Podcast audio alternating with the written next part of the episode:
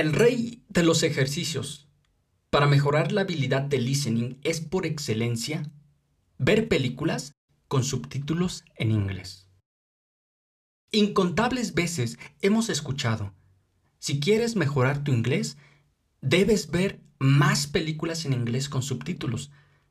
Pero, ¿alguna vez esas personas te han explicado cómo hacerlo? Y te lo puedo decir desde mi experiencia. Incluso tú mismo puedes empezar a ver una película en inglés con los subtítulos activados. Terminas la película, te vas a dormir, te pones a jugar. La cuestión es que probablemente el 90% de lo que escuchaste lo vas a olvidar. ¿Por qué? Porque nadie te ha mostrado una forma eficiente de hacerlo. Y digo eficiente porque toma tiempo. Te va a tomar tiempo, pero te va a quedar bien. Lo primero que tienes que hacer es escoger una película o serie que sea de tu agrado, que te guste bastante, que la disfrutes. Si puedes, elige alguna que ya hayas visto doblada al español. Ahora, consigue papel, lápiz, lo que sea, con tal de que tengas dónde anotar.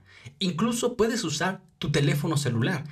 Yo en lo personal uso Google Documents, ya que todo lo que escribo lo tengo accesible en cualquier momento desde cualquier dispositivo.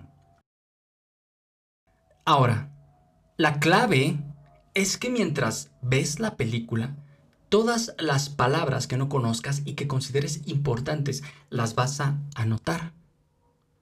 A mí me gusta incluir también las palabras que me parecen interesantes o incluso expresiones completas.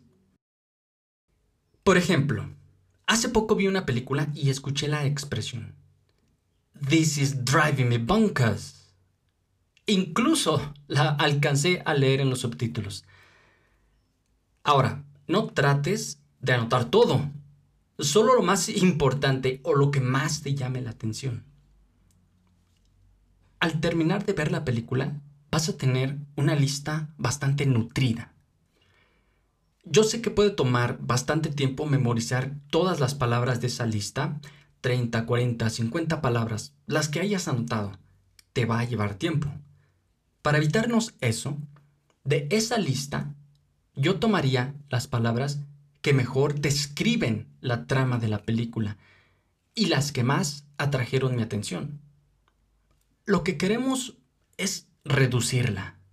Así que tomaremos máximo 10 palabras o frases. Después, voy a buscar toda la información que pueda acerca de esas palabras.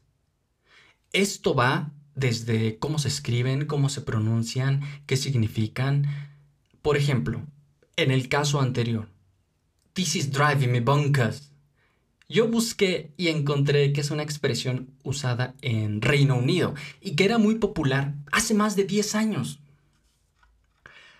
También encontré que el equivalente de esa expresión en inglés americano es This is driving me crazy, que es mucho más común. Lo que te quiero mostrar con esto es poder conectar toda la información que encontramos acerca de una palabra hace que las raíces de esa palabra se entierren bien profundo en nuestro cerebro.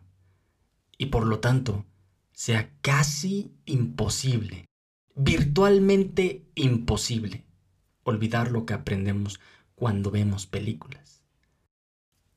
Adicionalmente, conectar los personajes, los momentos, las escenas de la película con las palabras que nos interesan, nos da ese plus que necesitamos para memorizar sin hacer grandes esfuerzos. Trata de ver al menos tres películas a la semana para que puedas recibir los beneficios de esta actividad. Esto ha sido todo y como siempre te digo, si tú consideras que este podcast te ayuda, aunque sea un poquito, a mejorar tu inglés, dale clic al botón de seguir para que no te pierdas ninguno de mis episodios. Visita mi canal de YouTube te dejo el link en la descripción de este episodio. Encuéntrame también en Facebook como facebook.com diagonal aprende más inglés. Te mando un fuerte abrazo y nos vemos en el siguiente capítulo.